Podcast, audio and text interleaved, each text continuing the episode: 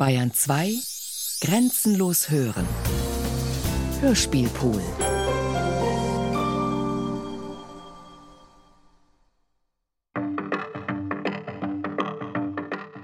Stimmen sind Schallwellen, nicht mehr und nicht weniger.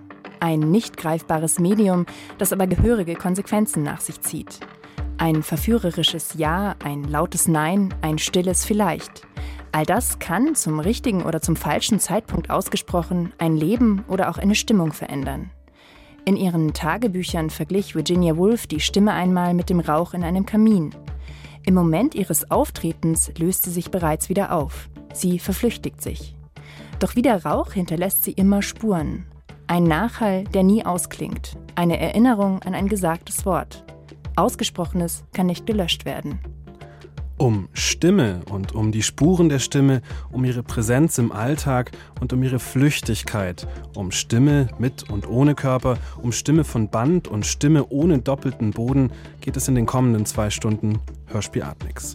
2011 rief die Redaktion Hörspiel und Medienkunst zum Wettbewerb Stimmbänder Bandstimmen auf. Es konnten Hörstücke und Videos eingereicht werden, in denen die Möglichkeiten der Stimme neu erkundet und erprobt werden, auch abseits ihrer Funktion als Übermittler von Sprache. 88 Arbeiten wurden eingereicht, 23 davon wurden ausgewählt und zwischen Juni 2011 und Januar 2012 wöchentlich im Radio und in der Artmix Galerie vorgestellt.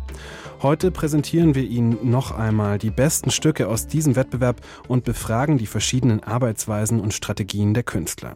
Und zu den kommenden zwei Stunden begrüßen Sie Annegret Arnold und Norbert Lang. Stimmbänder, Bandstimmen.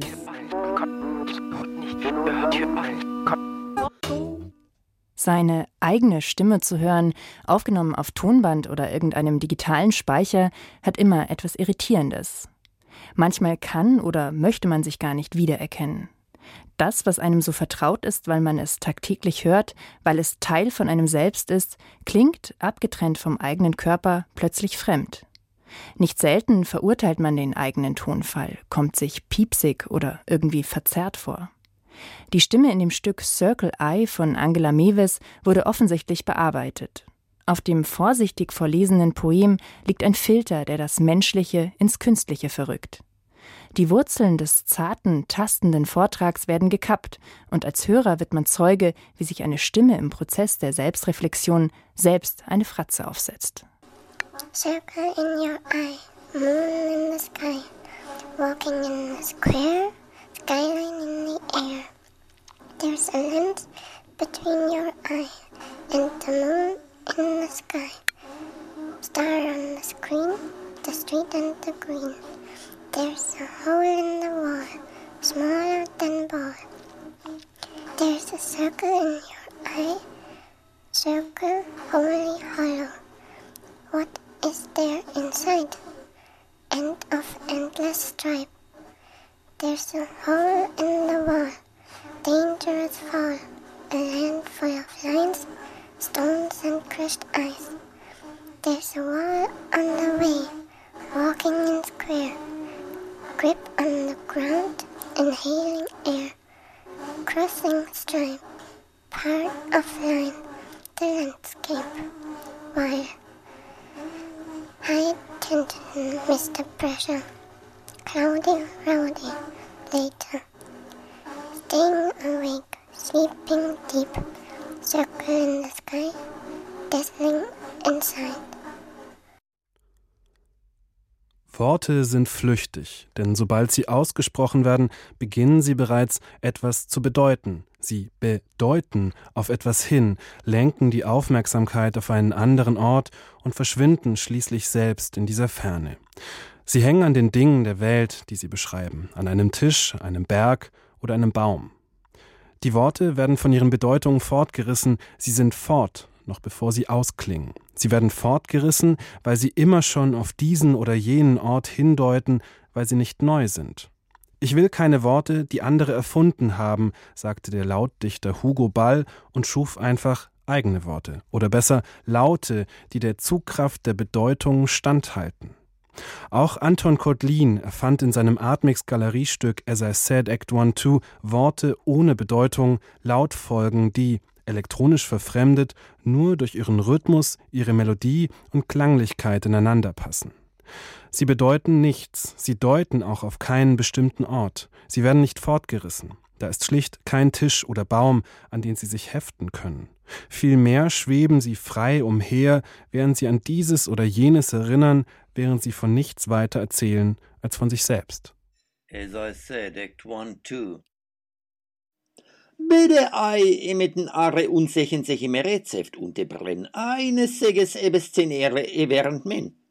Helib aibni umi, hilib sibni irus musit ui amit ibigin, irs liebstils i nicht habit sie bis, lisi ustit.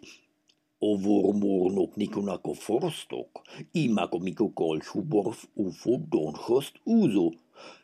Uc do hlebu i uknut uvgun umins bizur uhuzur stul zlebun, hurun udur zikšvur unok gru. Nika alis mika a avam anaman, nika abashark. Abrakatsch, adar ratz au aumat eka ebnana. Me befelene je min refernini, ebetre esiek emer eoin esin vesesne ene. Is litiuici, uninit milti isut skillis, ivri nactis niti filvipi, richit sich nil trinconin.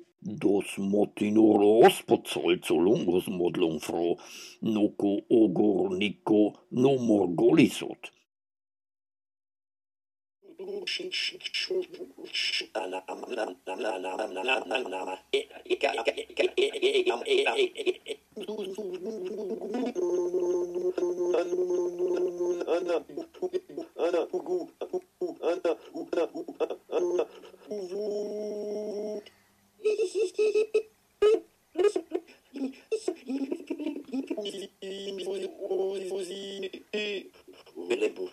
Belebu, lebu.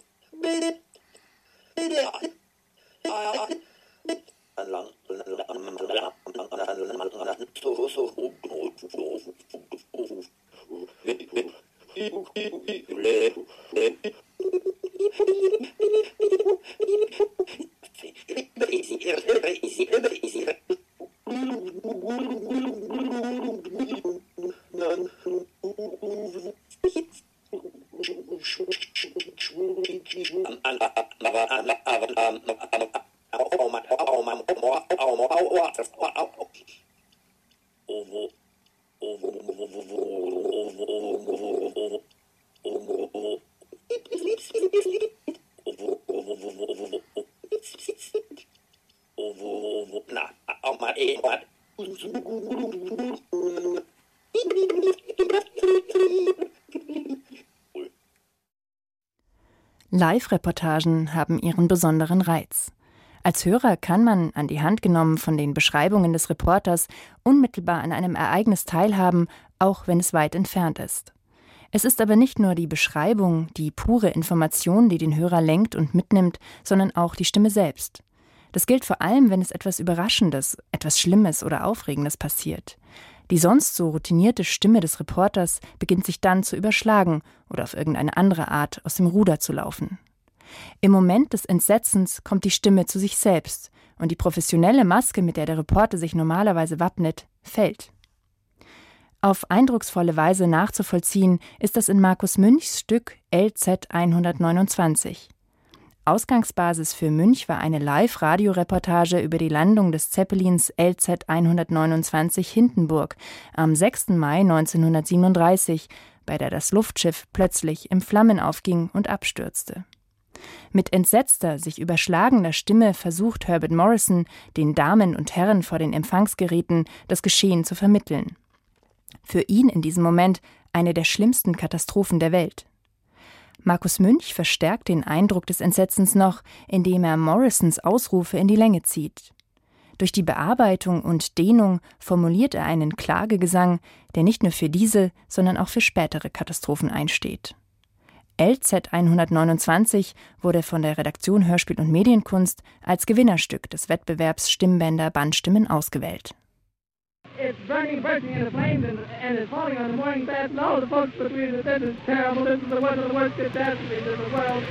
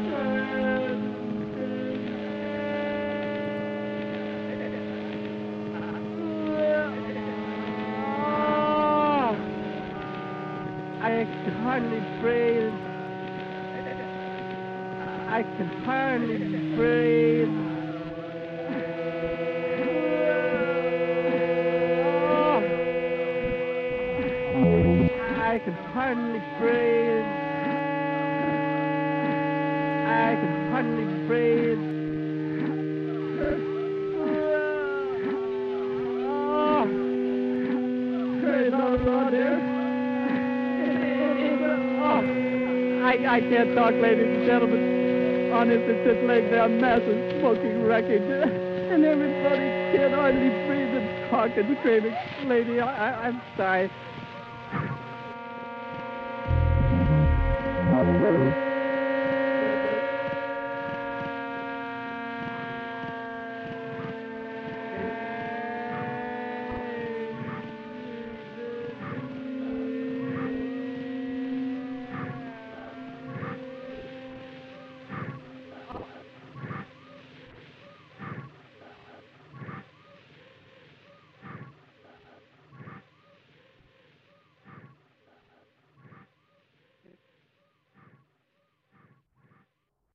Einer Stimme folgen oder auch eine Stimme zu verfolgen ist ganz grundlegend mit einer Aufforderung verknüpft. Sie fordert es, ihren Faden aufzunehmen und ihn weiterzuspinnen. Was auch immer gesagt wird, es verlangt nach einer Weiterführung, sei es ein einfaches Wort oder eine lange Rede. Die Stimme fordert immer ein Gegenüber und manchmal fordert sie es auch heraus. Dieses Prinzip hat der Musiker Peter Broderick auf seinem jüngsten Album These Walls of Mine angewandt. Für sein Stück When I Blank, I Blank bat er andere darum, die Leerstellen in dem Satz zu füllen, um diesen versteckten Dialog wieder zusammenzufügen und rhythmisch zu verdichten. Hör mir zu. Mit diesen Worten beginnt das gleich folgende Galeriestück von Julian Ignatowitsch. Es sind drei Worte, die jedoch nicht von einer Person allein gesprochen werden. Jeder Laut stammt von einer anderen, von einem anderen Sprecher und wurde elektronisch zusammengefügt. Ganz buchstäblich verschmelzen die Stimmen zu einem sozialen Körper, zu einem gemeinsamen Tonfall. Dabei findet sich dieser kollektive Tonfall in jeder Situation, in der Menschen miteinander sprechen. Denn es ist nicht möglich, jemand anderem zuzuhören, ohne dessen Worte im Verborgenen leise mitzusprechen, ganz gleich, was er sagt.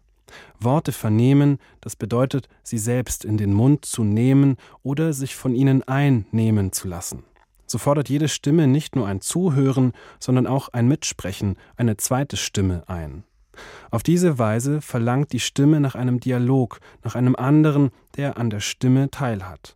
Im Lautwerden der Stimme nimmt man also einen Platz im sozialen Geschehen ein oder, wie es der Philosoph Dieter Mersch formuliert, indem ich meine Stimme erhebe, erlange ich folglich einen sozialen Körper.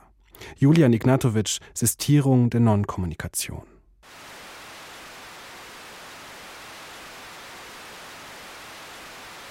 Hör nie zu.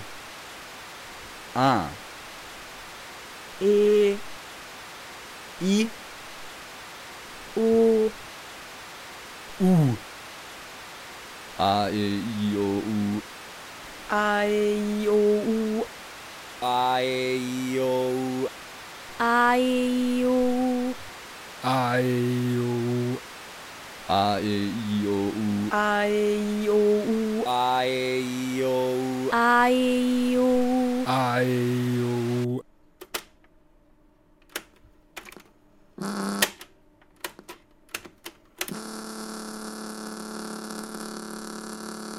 I 哎呦，哎呦，哎呦，哎呦，哎呦，哎呦，哎呦，哎呦，哎呦，哎呦，哎呦，哎呦，哎呦，哎呦，哎呦，哎呦。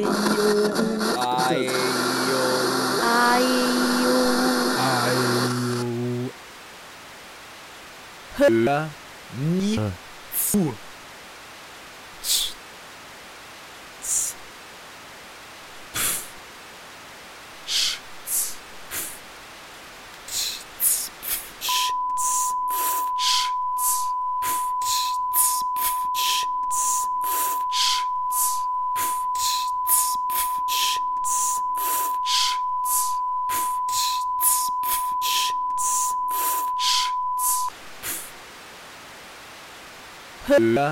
米苏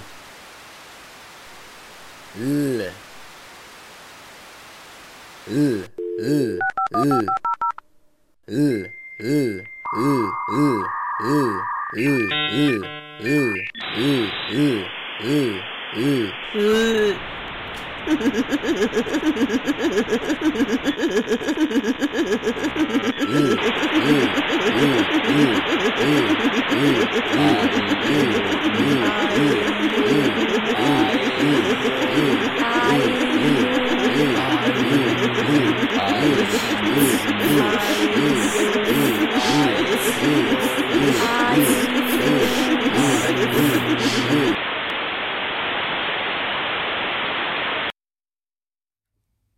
Eine kleine Geschichte, wie sie täglich passieren könnte.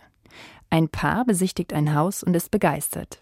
Der Boden, die Fenster, die Wände, der Blick nach draußen, alles wunderbar. Kaum zu glauben, dass das bald ihr neues Zuhause werden soll. Und dann plötzlich wird ein Makel sichtbar.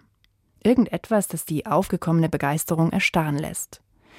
In Carsten Brandaus Stück Das Stocken der Welt Nummer 12 sind es sogenannte Stockflecken, vermutlich die Spuren eines an die Decke gewummerten Besenstiels, die das Paar aus dem Konzept bringen. Die vormalige Begeisterung gerät ins Stocken und der Traum vom neuen eigenen Haus zerplatzt. Oder war das alles nur ein Traum? Und wenn ja, wer träumt denn da? Warum ist es die Stimme eines Kindes, die uns mit den Worten eines Erwachsenen durch diesen Traum führt? Das Stocken der Welt Nummer 12 erzählt von einem Traum und gleichzeitig vom Inszenieren eines solchen. Ein Traum. Es ist also ein Traum, dieses Haus, die meterhohen Decken, der Stock, das kunstvoll verlegte Parkett, das kunstvoll, das kunstvoll, verlegte Parkett. Ein Traum. Ein Traum. Nicht? Ein Traum. Ja. Dass wir hier einziehen. Wir beide. Dass wir hier leben werden. Dass das unser Haus hier. Haus hier. Dass das unser Haus hier. Schatzi? Wir kaufen es doch. Das Haus. Wir kaufen das Haus. Mein Sahnetöpfchen. Wenn, wenn es uns zusagt. Wenn es uns zusagt. Wenn es uns zusagt. Natürlich sagt es uns zu, denke ich. Und denke, Schatzi, Schatzi. Wem sagt Wem dieser, dieser Traum denn nicht zu? Diese meterhohen Decken, dieser, dieser Stuck, dieses... Was hast du, mein Sahnetörtchen? Stockflecken, Stockflecken. Stockflecken, Stockflecken. Nochmal. Stockflecken, Also, Stockflecken. Stockflecken. Wo, wo? Da oben. Wo, wo? Da oben. Wo, wo? Stockflecken. Da oben. Stockflecken. Da oben. Stockflecken. Stockflecken, Stockflecken. Stockflecken. Wo, wo? Stockflecken. Wo, wo? Wo, wo? Wo, wo? Wo, wo? Da oben. Da oben. Stockflecken. Stockflecken. Tatsächlich. Stockflecken. Stockflecken. Tatsächlich. Nichts wie raus aus diesem Nichts wie raus aus diesem Traum. Nichts wie raus aus Ein Traum mit Stockflecken, Stockflecken. Stockflecken, Stockflecken. Stockflecken, Stockflecken. Stockflecken, Stockflecken. Komm schon. Stockflecken, Stockflecken. Stockflecken. Schnell weg hier. Super, schnell weg hier. Schnell weg hier. Die Welt ist ein Instrument, gleich wie eine Orgel von vielen Stimmen mit einer einigen Luft getrieben. Mit diesen Worten beschrieb der Mystiker Jakob Böhme in seinem 1622 publizierten Buch De Signatura Rerum die Dinge in der Welt. So ist das Zusammenspiel der Dinge für ihn auch nicht einfach ein Austausch von Informationen, sondern ein Verhältnis der Resonanz.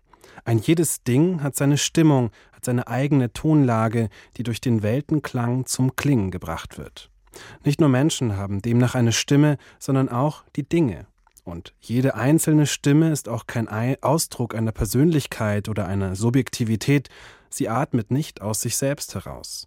Vielmehr entsteht die Stimme in Resonanz zu all dem, was sie umgibt. Sie wird von ihrer Umwelt je nach Stimmung in Schwingung versetzt. Eine einzelne Stimme enthält demnach immer schon den gesamten Zeitraum, der sie umgibt, und, indem sie erklingt, bezeugt sie ihre Anwesenheit in diesem Zeitraum. Immer wieder kann man diese gemeinsame Stimmung hören, etwa wenn man sich in der Stimmlage und Lautstärke einem bestimmten Raum oder anderen Menschen anpasst, leise flüsternd in einer Kirche oder auch, wie im Atmix-Galeriestück Gruppe von Johannes Krause, einfach dem Gesamtklang der anderen Stimmen.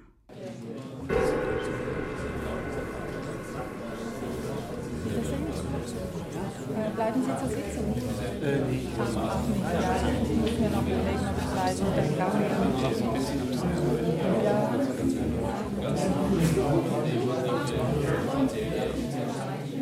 Am allerschönsten ist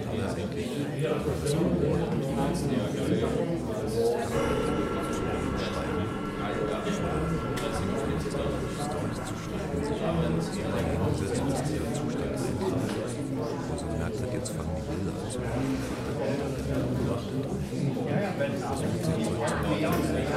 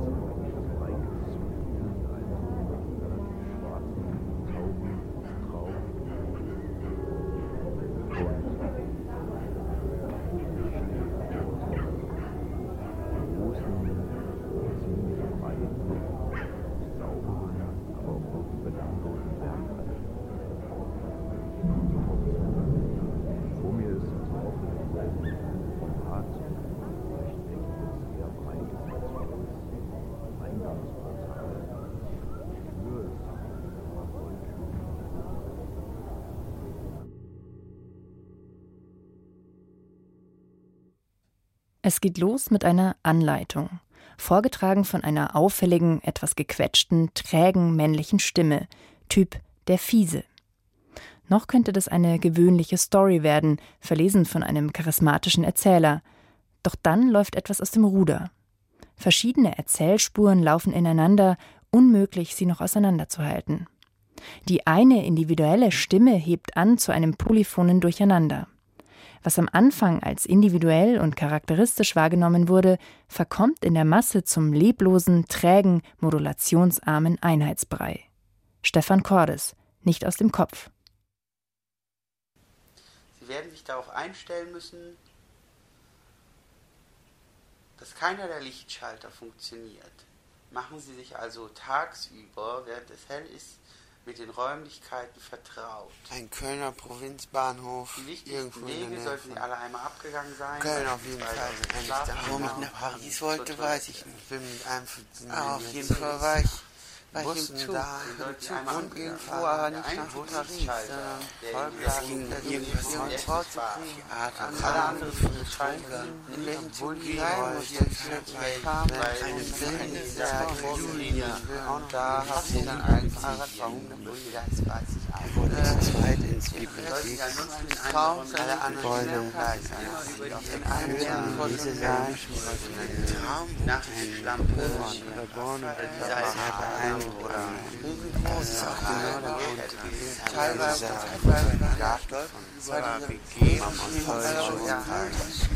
Das ist genau der Grund, warum irgendwas Positives rauskommt.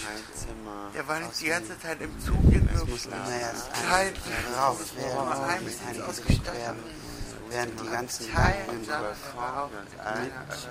mit sich versuchen zu ordnen, zu formen, aber sie ordnen sich nicht. Im Kopf sind sie im Kopf sind sie gut und wohl ausgestattet und gute Ideen und gute Schon wieder jetzt. Ich, ich schaff's nicht, die Gedanken auszusprechen, während ich denke.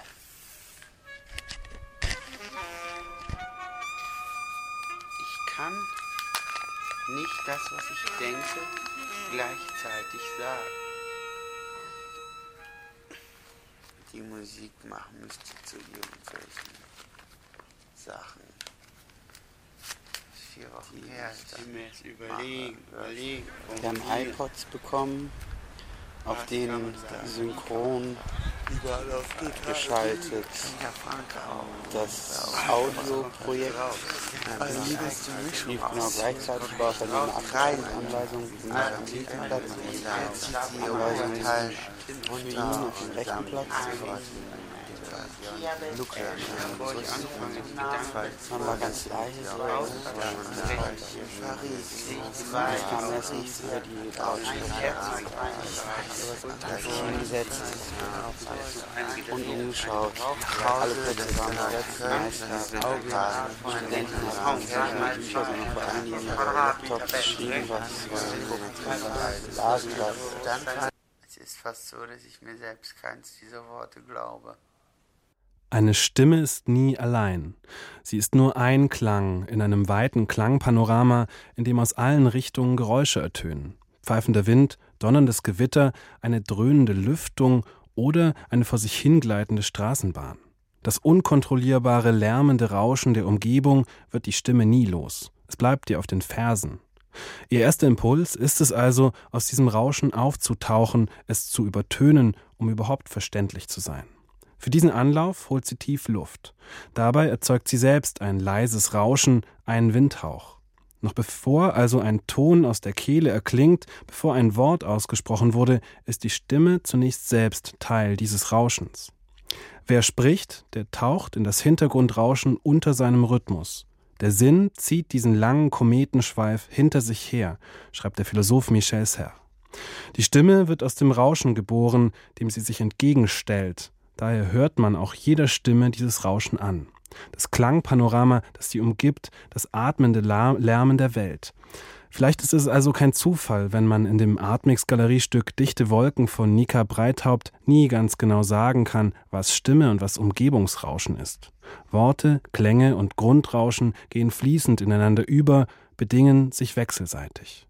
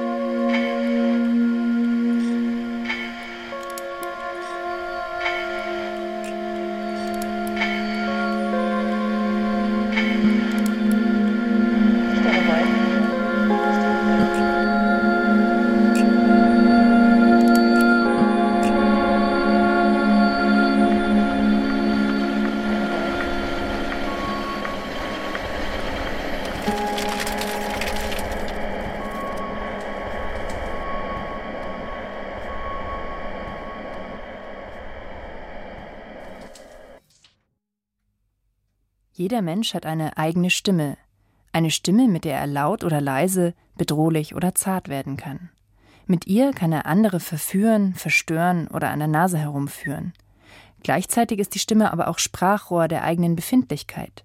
Sie ist verräterisch, denn an ihr erkennt man, ob jemand aufgeregt, entspannt, müde oder unzufrieden ist. Stimme hat zwei Seiten. Sie ist mal bewusstes Instrument, mal unbewusster Begleiter. Ein Begleiter fürs ganze Leben. Auch wenn man den Mund hält. Dann verstummt die, dann verstummt die Stimme zwar, aber lässt sich dennoch nicht verleugnen. Facelifting gibt es, Stimmenlifting nicht. Naomi Steuer, das hohe Lied der Unmöglichkeit. Deine Stimme öffnet mich. Deine Worte öffnen mir. Nationen der Unmöglichkeit. Nations of Impossibility. Wir können sprechen. Ich lese. Du schreibst. Oder, Oder andersrum. Sie ist immer dabei. Sie ist immer dabei. Deine Stimme. Sie ist immer dabei. Der Spaziergang auf den Hügel, auf dem Lande. Ein Kreuz. Stopp. Wenn sie da sitzt, in vollkommener Stille, kommt ein Klang. Er nimmt sie auf seinen Schoß, er zieht mit ihr davon, er bricht sie in zwei. Au! Au! Mein Herz! Welch schöner Schmerz. Stopp. Von der unendlichen Unmöglichkeit zu imaginären Nichtorten, imaginäre Nichtworte. Die Tatsache, dass wir sie nicht sehen können, muss nicht unbedingt heißen, dass sie nicht da sind. Stopp, muss, stopp, muss. Stopp, muss, stoppen. Stopp, muss. Impossibility. Du hast mich unmöglich gemacht. Es ist die Unmöglichkeit. Sie spricht in Zungen. Sie ist besessen. Impossibility hat uns gekriegt. Ich benutze meine Zunge, wenn wir nicht sprechen. When I do not speak. When I do not speak. When I do not speak. Ich benutze meine Zunge. Wenn wir küssen. Mua, mua, mua. Mua. Mua. Liebe ist vielleicht die riskanteste unter den Unmöglichkeiten, sinniert der Prinz in Richtung Rose. In dem Wasser gab ich mich dir hin, Miss. Impossibility, Miss. Impossibility, Miss Impossibility. Im Wasser nahm ich dich in mir, im Wasser nahm ich dich in mir, im Wasser nahm ich dich in mir Missing Possibility. Mopsibility. Mopissi Unmöglichkeiten des Verstehens. Mopissi- Nations of Miss unterstehen. Miss Tress Ing. Miss me in. Miss Miss Impossibility. Ende der Geschichte. End of the story. Antiklimax. Antiklimax. Antiklimax. Yes,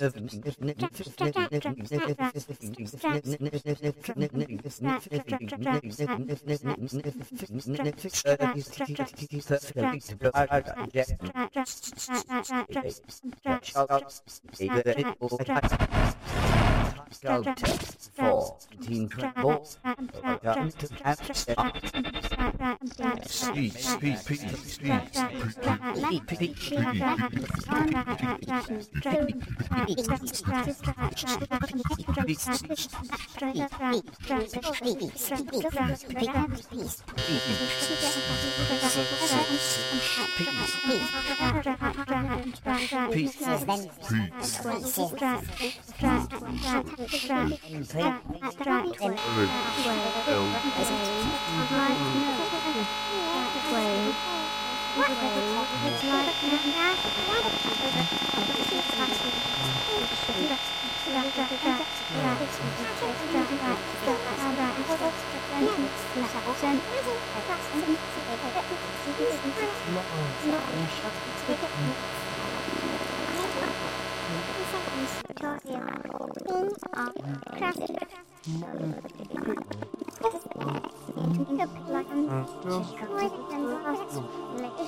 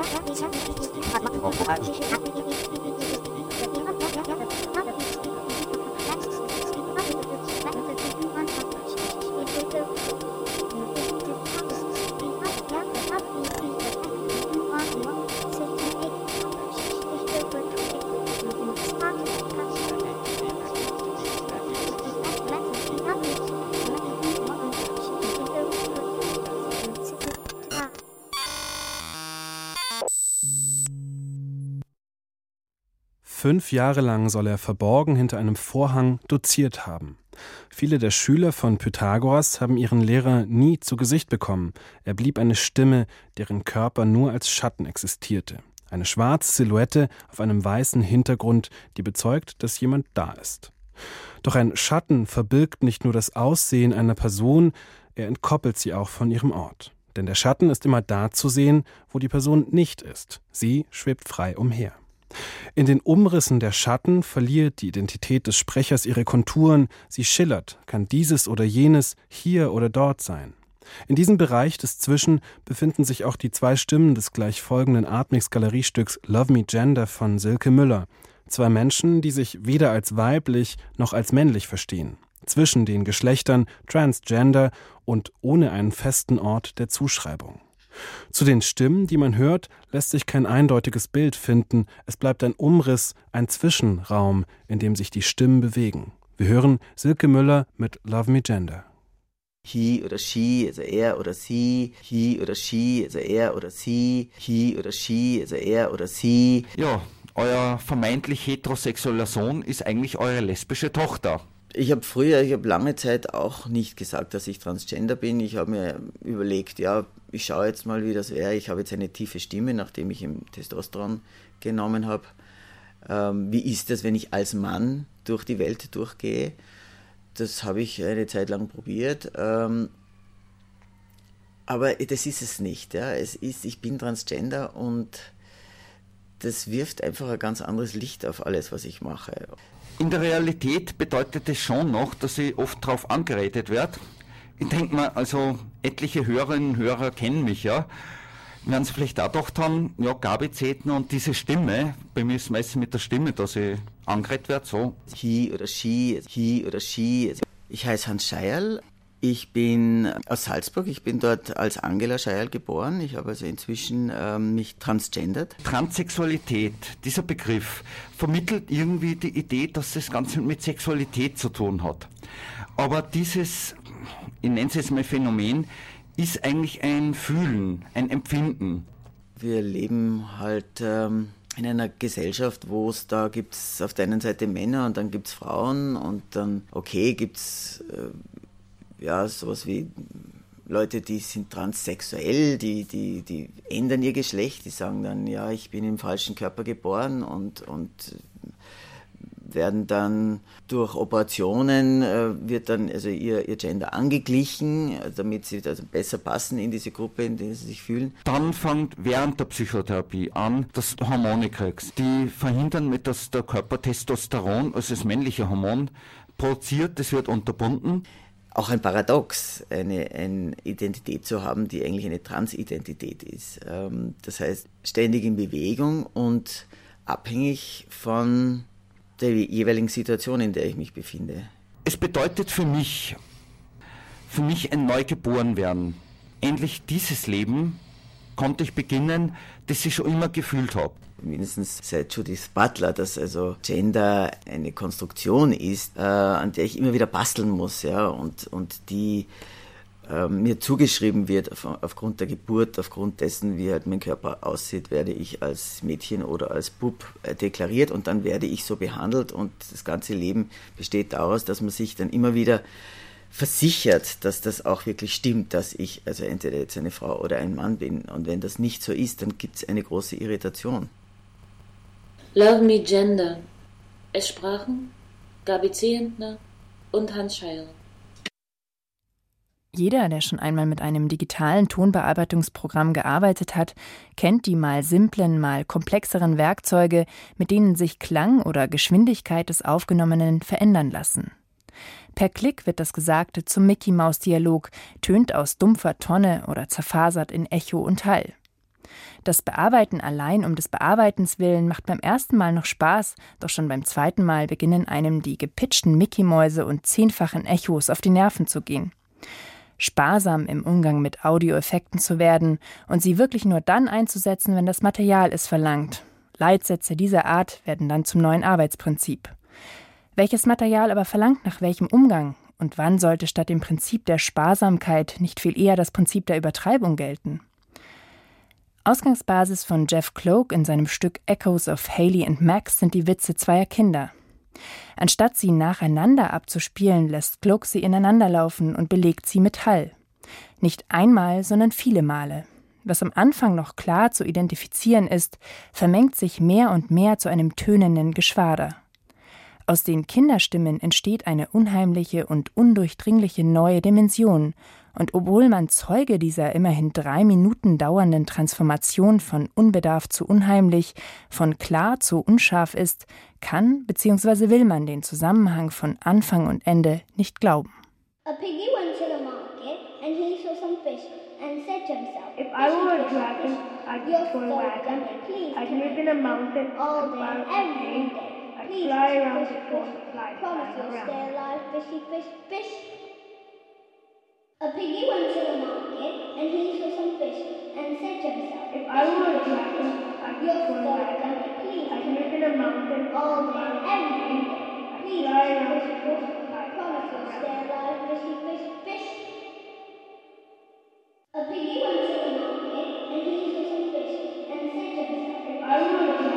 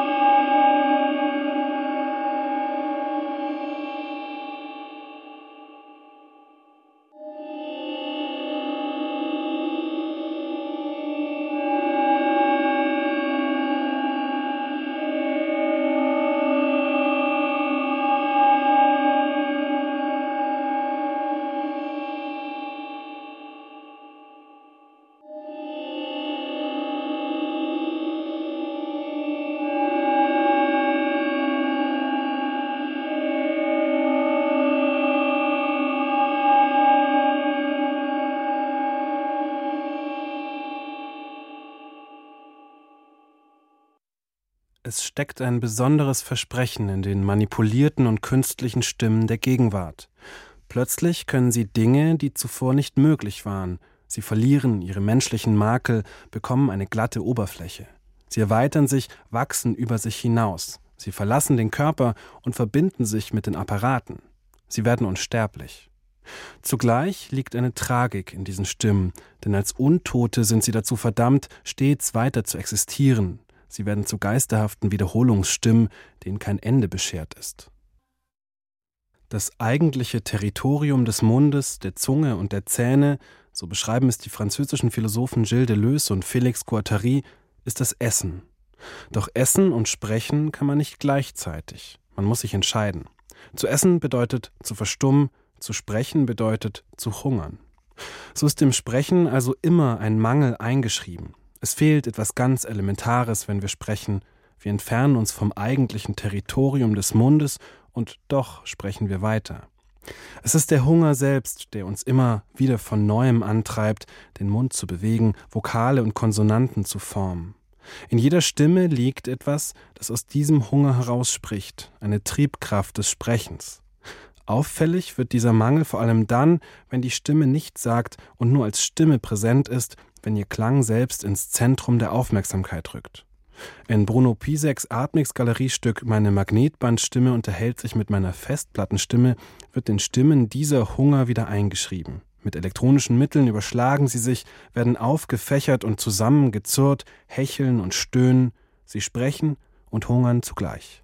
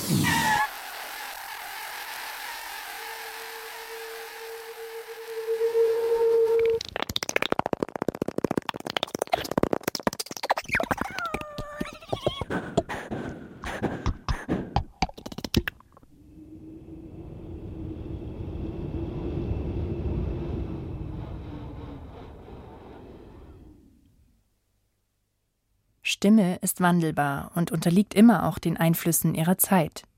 Wenn man sich alte Ton Tonaufnahmen anhört, kann man feststellen, dass sich nicht nur der Sprachduktus, sondern auch die Stimmen selbst über die Jahrzehnte verändert haben. Was würde passieren, wenn man das Rad der Zeit tausend Jahre vor oder zurückdrehen könnte? Wie klingt die menschliche Stimme im Mittelalter und wie im Jahr 3012? Peter Strickmanns Stück Hubub schildert ein Endzeitszenario. Stimme als Gesang, als klangvolle Liebesode oder zarte Melodie hat auf der Erde keinen Platz mehr. Der Mensch hat sich zum Beuteltier gewandelt.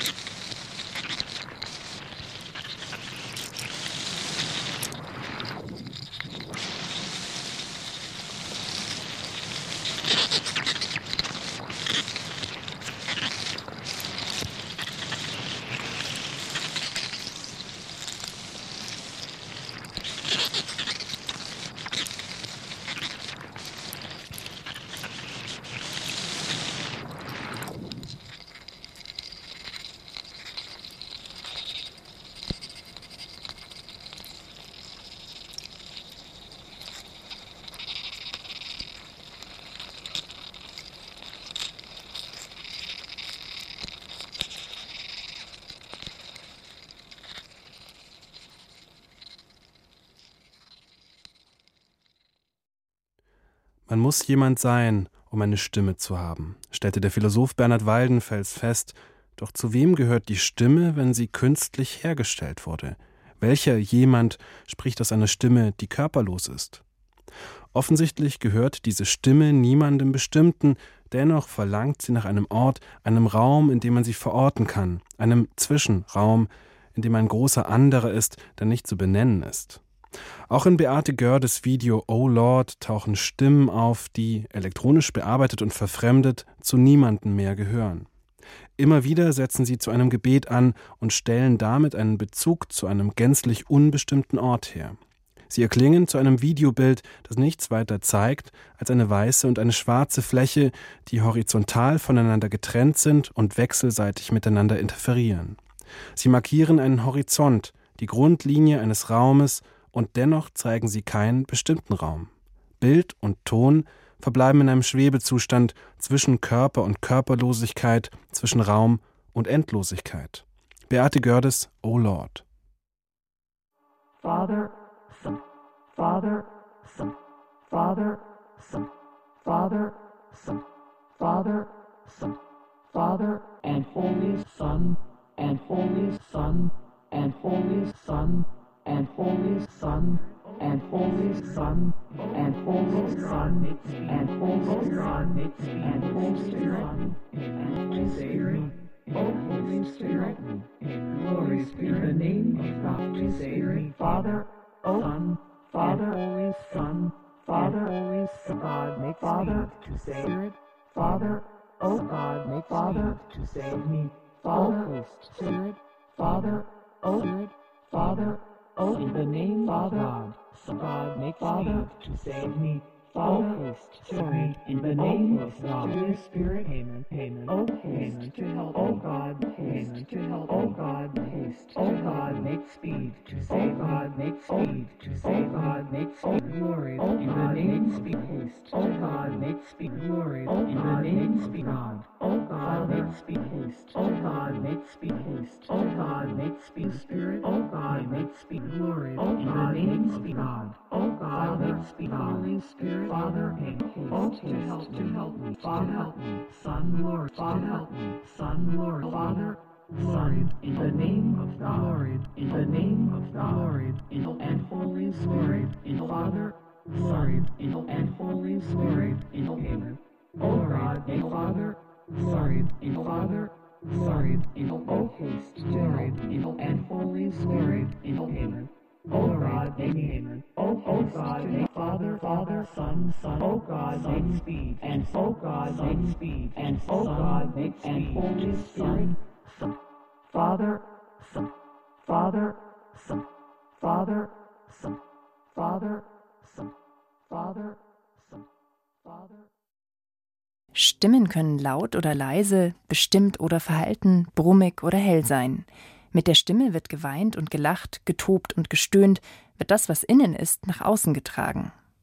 Tobias Grevenig und die sogenannte therapeutische Hörgruppe Köln bilden in ihrem Stück unikale Morpheme, die Vielfältigkeit und Variationsbreite von Stimme ab.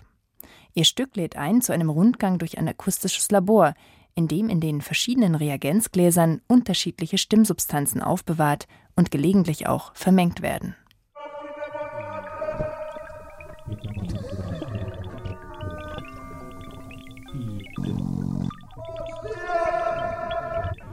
Bitte noch ein Glas für den Herrn Doktor.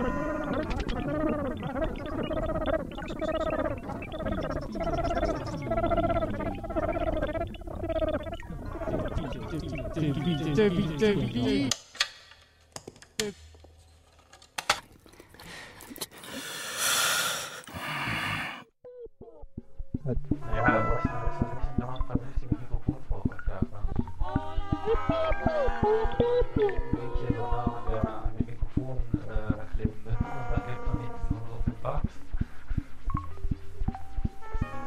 Bass Drum, Snare Drum, Hi-Hat. 1, 2, 3, 4, 1, 2, 3, 4, 1, 2, 3, 4, 1, 2, 3, 4, 1, 2, 3, 4. Funktioniert ja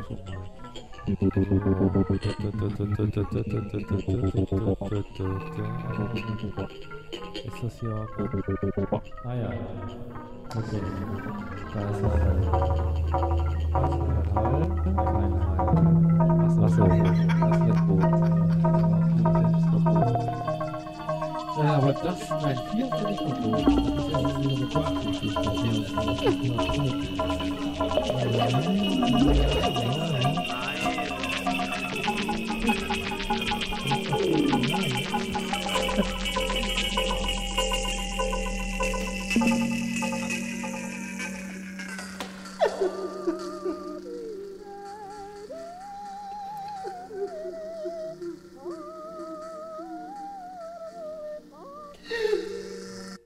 C'est-à-dire qu'elle va transformer complètement la réalité.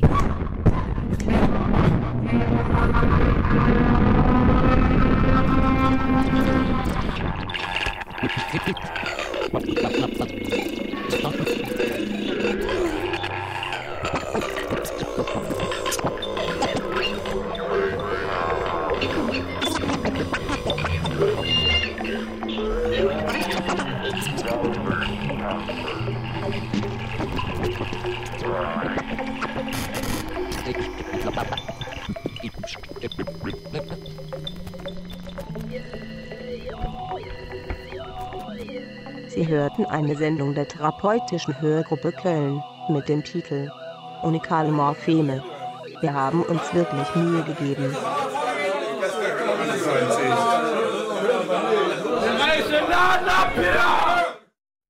In dem Film Mulholland Drive von David Lynch gibt es eine Szene, in dem eine Sängerin in einem Nachtclub zusammenbricht, ihre Stimme aber weiter singt. Hier zeigt sich etwas, das immer schon in der Stimme schlummert, wie es der slowenische Philosoph Slavoj Žižek ausführt. Sie ist ein Organ ohne Körper, eine gespenstische Erscheinung, die keine Verankerung mehr braucht, die sich frei weiterverbinden kann, neue Bedeutung formen kann, die weiter singen kann, auch wenn kein Körper mehr vorhanden ist. In Hans Kastrups Stück Eine mechanisierte Unschärfebeschreibung meint man, solch eine Stimme hören zu können. Eine Stimme, die von Mund zu Mund springt und dabei etwas ausspricht, das keiner der einzelnen Stimmen hat aussprechen können. Eine fast orakelhafte Sprache in mehreren Zungen, die keine Verankerung mehr besitzt. Oder auch eine mechanisierte Unschärfebeschreibung. This is tape number one. This is tape number one. Ästhetik und Didaktik. Kultur.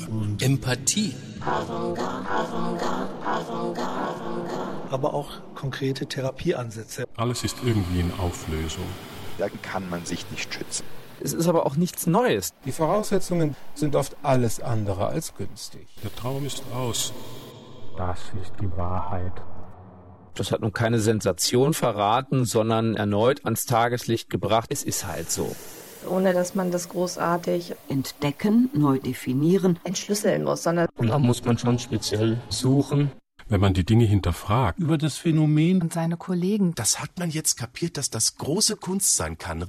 Im Labor. In der Öffentlichkeit. In Fett und Zucker. Trifft man sich mit anderen Menschen. Das ist natürlich immer die große Frage, wann passiert das? Wahrscheinlich nicht zufällig. Menschen entwickeln unverkennbar eine neue Sprache, eine neue Sprache. Skurrile Verse. Tradition des Schönen. Das muss sich ändern. Lasst uns ganz, ganz streng Geschichten spinnen. Lasst uns als Zustand auf einer Welle schweben. Lasst uns das Ende eines Filmes sein.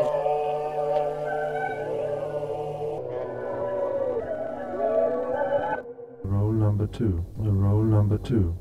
Form und Inhalte. Eine Frage der Perspektive. Zeichen, dass der Wert der Kultur hochgehalten wird. Warum eigentlich?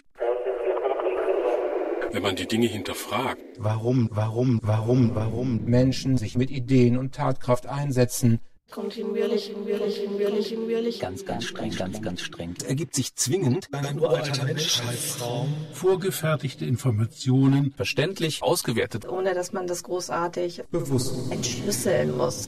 Der Mensch qualitativ, subjektiv, objektiv. Als Kulturkritiker, man weiß biochemisch gar nicht so richtig, was da passiert.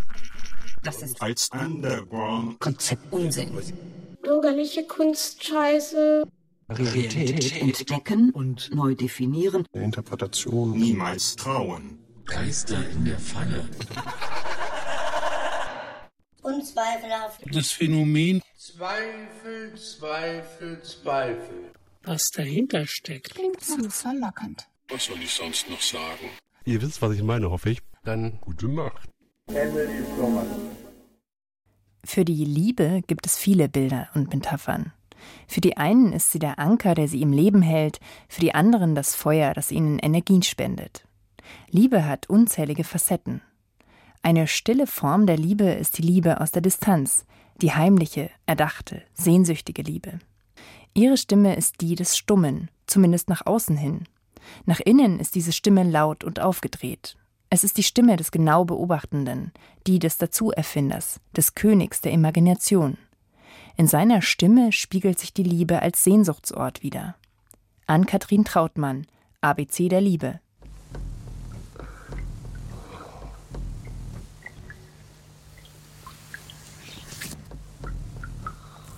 Weine nicht. Eines Tages wird es uns gelingen, uns zu sprechen. Und das, was wir sagen werden, wird noch schöner sein als unsere Tränen. Ganz flüssig.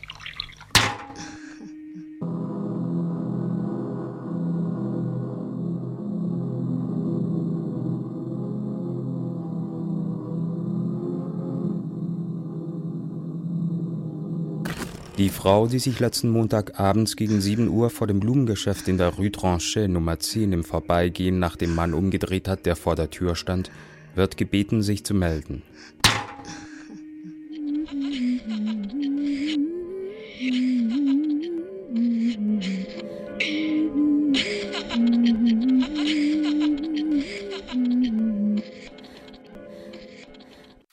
Nichts ist so ausdruckslos wie die Augen von Tieren, die objektiv zu trauern scheinen, dass sie keine Menschen sind.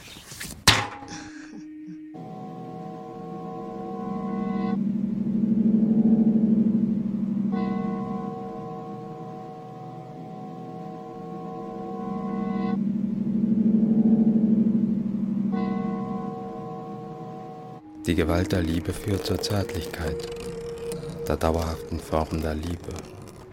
Aber sie weckt im Verlangen der Herzen dasselbe Element der Unordnung, denselben Durst nach der Ohnmacht und denselben Nachgeschmack des Todes, die wir im Verlangen der Körper finden.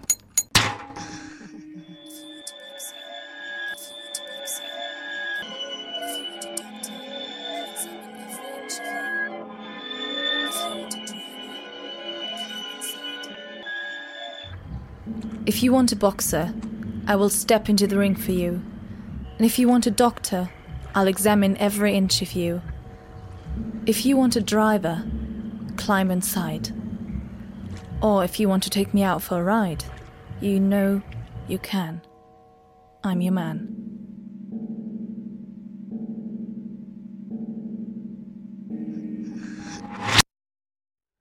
Worte hören, ihnen die hörende Aufmerksamkeit zu schenken, das ist schon fast ein Gehorchen, stellte der Psychoanalytiker Jacques Lacan in einem seiner Seminare fest. Denn bevor man eine Stimme hört, bevor man sie wirklich vernimmt und etwas versteht, horcht man auf, ohne es zu wollen. Man möchte fast sagen, man wird aufgehorcht oder auch aufgescheucht. Etwas stößt an das Gehör an, eine feste Stimme, ein Laut. Und das Gehör wird aus seinem Schlummer geholt. Für einen Augenblick kann man nicht mehr weghören. Man ist der Stimme, die spricht, gänzlich ausgeliefert. In Markus Beuters Artmix Galeriestück Retororio wird diese Logik ins Extrem geführt. Ausgangsmaterial war eine Rede von Yoon-Jin Moon, dem Sohn des Begründers der Moon-Sekte am 10.12.2001 in Berkeley, Kalifornien. Er beginnt diese Rede ruhig, schmeichelnd, als wolle er seinem Publikum in einen tiefen Schlummer wiegen. Dann stellt er die Frage, Do you want me to speech or preach? und ändert seinen Tonfall schlagartig. Aufgebracht, flehend, wütend, aggressiv. Für sein Stück sampelte Markus Beuter lediglich jene Frage, die den Wendepunkt der Rede markiert, Do you want me to speech or preach? Elektronisch verfremdet und verdichtet zeichnet er in seiner Komposition die Entwicklung der Rede nach, den sanften, warmen Schlummer und schließlich die plötzlich einsetzende aggressive Agitation. Es verfolgt die plötzliche Entwaffnung des Gehörs an der Grenze zur Hörigkeit.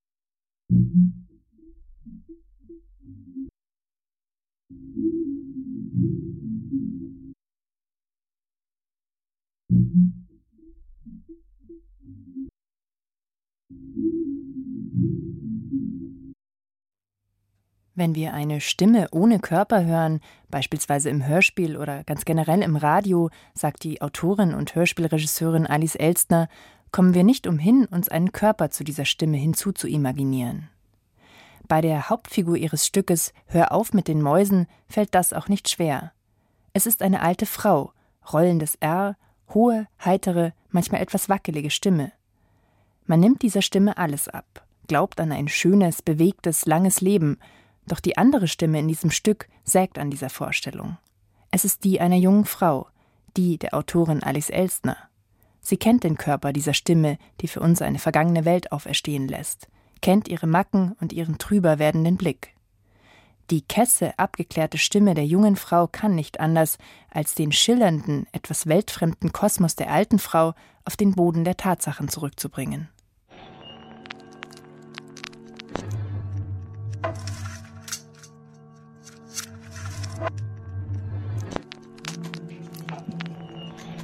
Ich kann nicht viel sagen, was eigentlich war. Ich weiß nur, was ich gemacht habe gestern. War Sonnabend. Ich hätte gestern Geburtstag haben sollen und haben wir nicht gefeiert, ne? Großmutter. Großmutter.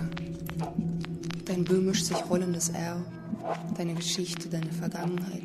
Machst du schon auf? Nee, bloß nicht. Hör auf mit den Mäusen. Ich meine, nimmst du schon auf? Also ich glaube, die sind jetzt weg. Da kannst du dir vorstellen, dass ich Mäuse in der Wohnung hatte?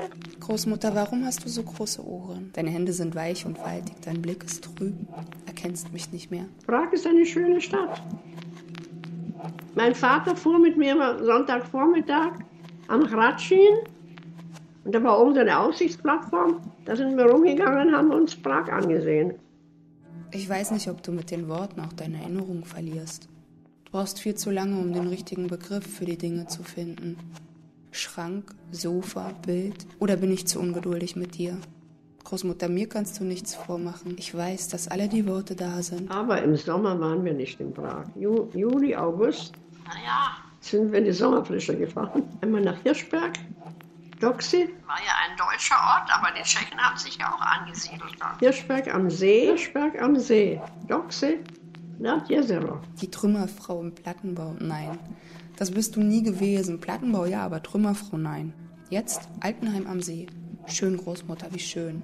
Und das hat uns so gut gefallen. Wir wollten nicht mehr woanders Wir wollten hinfahren. dann nirgends anders mehr hinfahren. Wohin im Sommer? Nach Hirschberg. Da haben wir auch Freunde dort gefunden. Und alle die Hirschberger Kinder haben wir ja gekannt. Und da war der Hirschberger See. Dann konnte man an dem Weg laufen von Dammel nach War Hirschberg. schönes Wasser, immer so am See entlang. Konnte man schön, schön, schön schwimmen, schön Und da war eine, immer der Strand, schöner Sandstrand. Sehr schön Sand, immer Sand. Und im See gab es ein Mäuseschloss, das war so eine kleine, aber eine künstliche Insel. Hat wohl der Graf angelegt, haben sie erzählt. Das Mäuseschloss.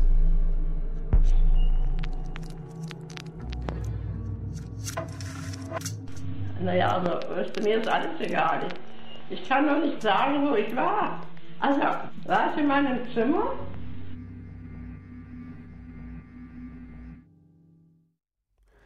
Der Rundfunk beginnt auf der Folie des schweigenden Nichts, schrieb Rudolf Arnheim in den Anfangsjahren des Radios über das neue Medium.